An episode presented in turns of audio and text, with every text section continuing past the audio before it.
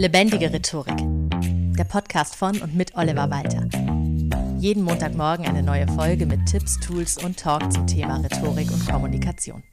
Hallo und herzlich willkommen zu einer neuen Folge Lebendige Rhetorik. Heute sprechen wir mal über Seriosität. Also nicht über Seriosität an sich, wir sind ja im Bereich Rhetorik, sondern darüber, seriös zu wirken. Denn tatsächlich ist auch das etwas, was ich so häufig gefragt werde du, wie kann ich es schaffen, seriöser rüberzukommen?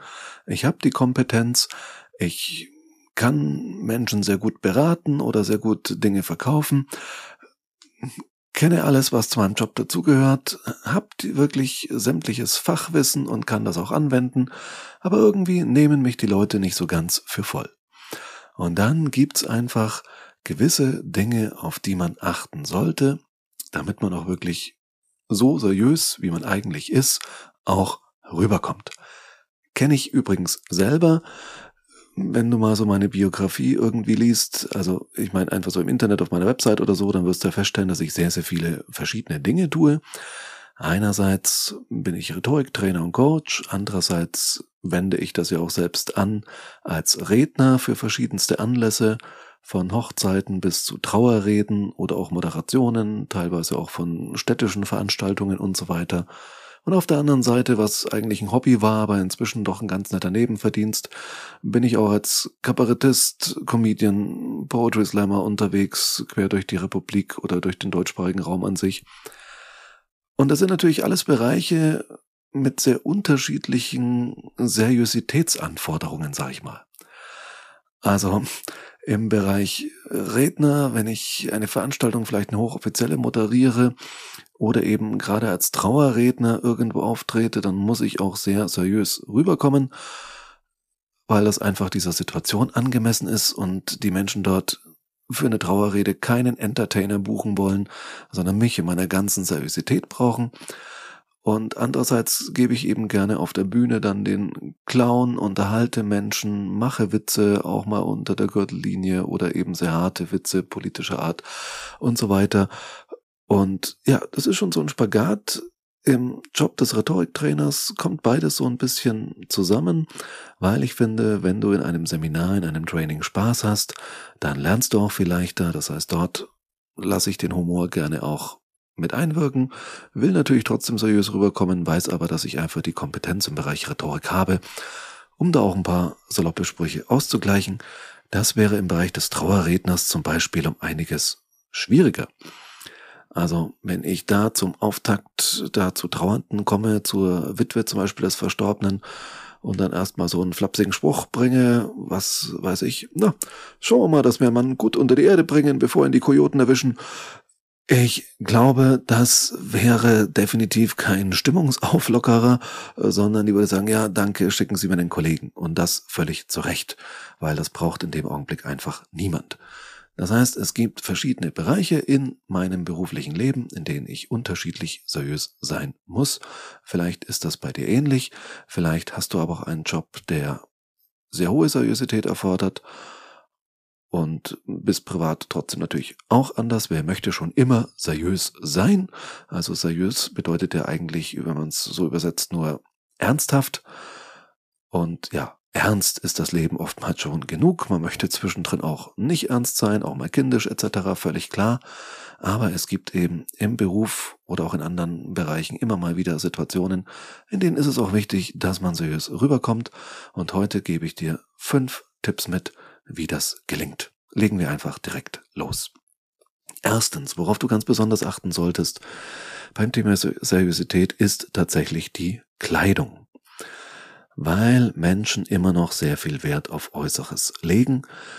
Ich bin auch von der Uni gekommen, habe ja Philosophie studiert und da ist man sehr verkopft, sehr theoretisch. Ich habe mir um sowas wie Kleidung überhaupt keine Gedanken gemacht, weil auch viele meiner ProfessorInnen rumgelaufen sind, äh, wenn ich nicht gewusst hätte, das sind meine, also das sind ausgebildete Philosophen und Philosophinnen mit Doktortitel, hätte man die auf der Straße getroffen, hätte man denen schnell mal einen Euro zugesteckt. Ja, vom Outfit her.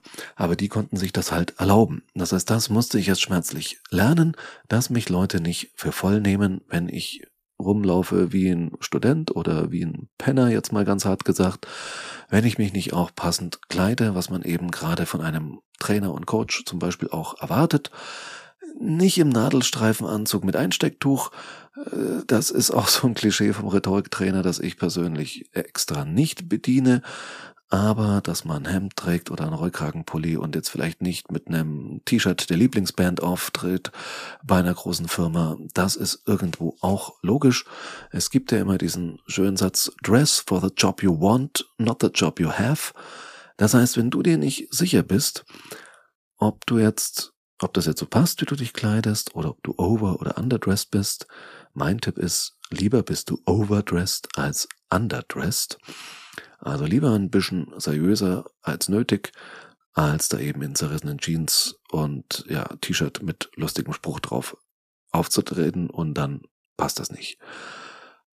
Das ist etwas, ja, da lohnt sich vielleicht doch mal, es muss jetzt gar keine Typberatung sein. Also ich rede jetzt nicht über perfekten Stil und dass das wirklich alles passt, sondern einfach No-Gos vermeiden, wie eben underdressed zu sein.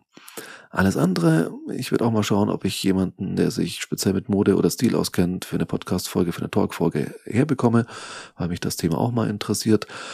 Aber wie gesagt, bevor es darum geht, wie kannst du das perfekt dann auftreten, kleidungstechnisch rüberbringen, geht es erstmal darum, die No-Gos zu vermeiden, dich dem Anlass entsprechend zu kleiden und dich auch ein Stück weit eben deiner Kompetenz entsprechend und deiner Stellung in der Hierarchie entsprechend zu kleiden.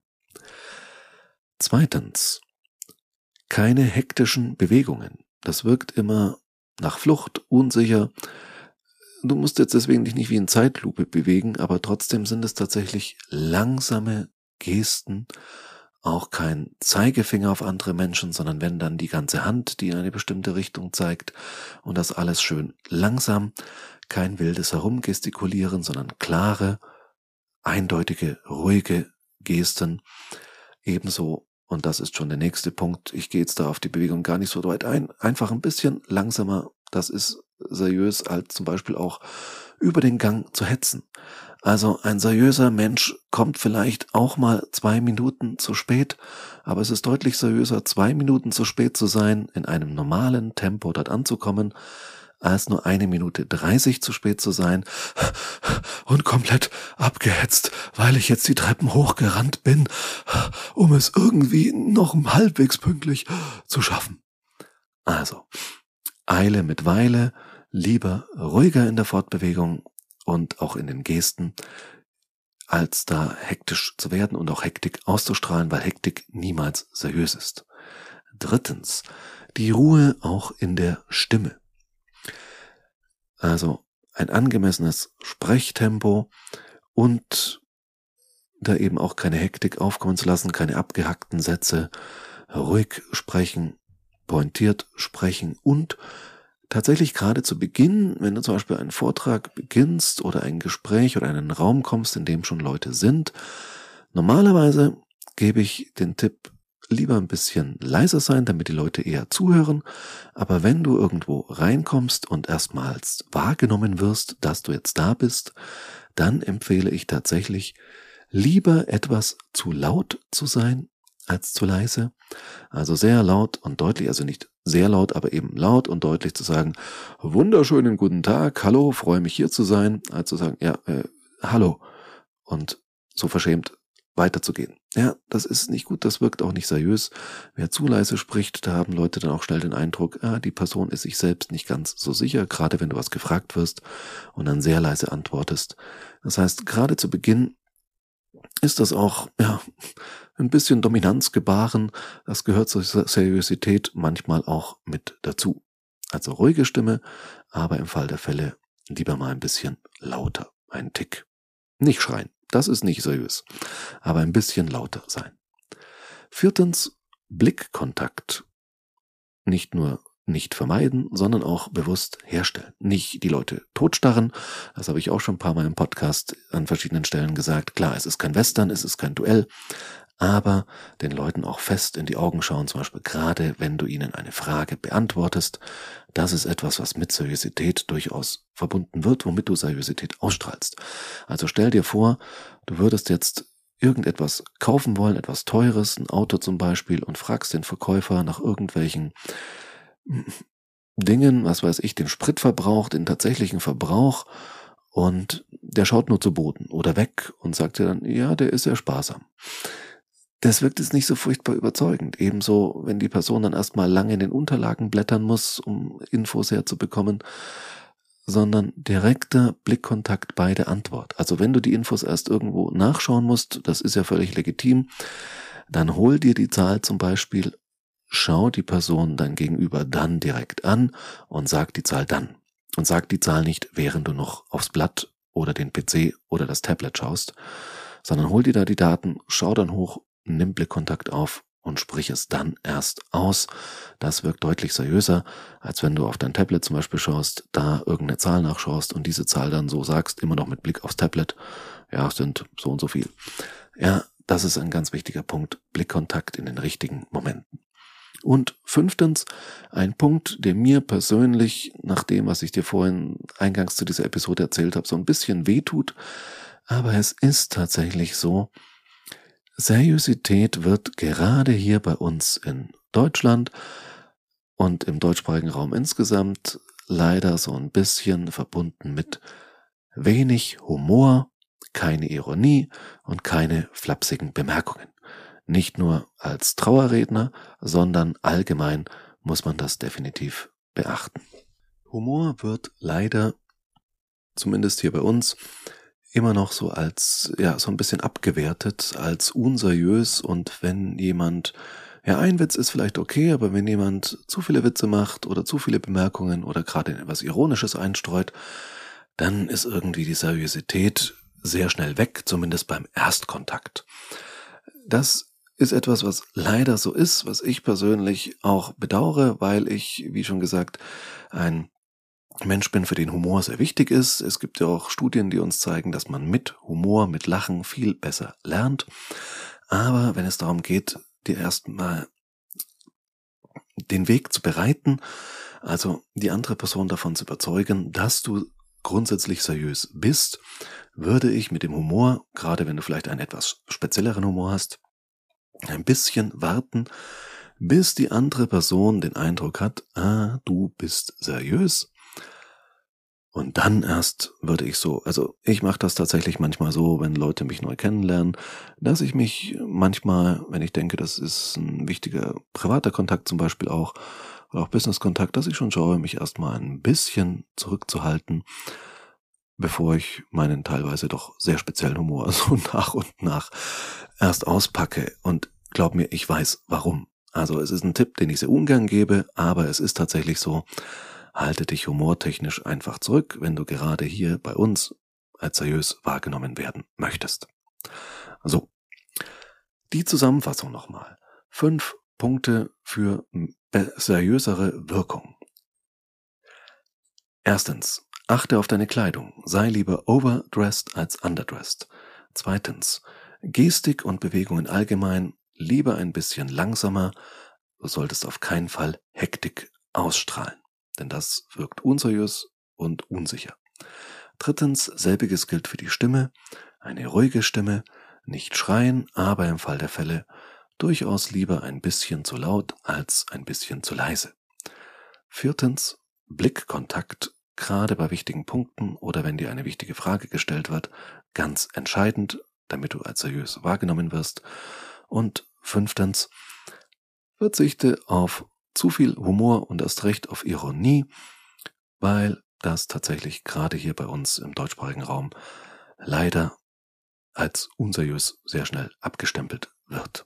Zumindest zu Beginn. Gewöhne die Leute langsam an deinen Humor. So. Hausaufgabe der Woche. Ja, reflektier mal für dich, wie seriös bist du oder wenn du andere Menschen kennst, überleg mal, welche Personen kennst du, die du als sehr seriös einstufst und überlege, welche der Punkte, die ich dir heute genannt habe, erfüllen diese Menschen oder andersherum, wenn du jemanden, wenn jemand auf dich unseriös wirkt. Also wir reden jetzt hier von der Wirkung, nicht Leute, die einfach unseriös sind, weil sie Gelder veruntreut haben, verurteilte Straftäter sind oder was auch immer, sondern von Menschen, wo du sagst, die kenne ich eigentlich gar nicht, aber irgendwie wirken die auf mich unseriös, dann überleg mal, welche der fünf Punkte, die ich dir genannt habe, diese Menschen vielleicht vernachlässigen und reflektier für dich selbst, wie du dich jetzt in, bezüglich dieser fünf Punkte einschätzt. Ansonsten von meiner Seite aus wieder vielen Dank fürs Zuhören und bis zum nächsten Mal. Das war Lebendige Rhetorik, der Podcast von und mit Oliver Walter. Jeden Montagmorgen eine neue Folge mit Tipps, Tools und Talk zum Thema Rhetorik und Kommunikation. Wenn du Oliver Walter als Experten für lebendige Rhetorik buchen möchtest, schau doch mal auf www.walter-oliver.de.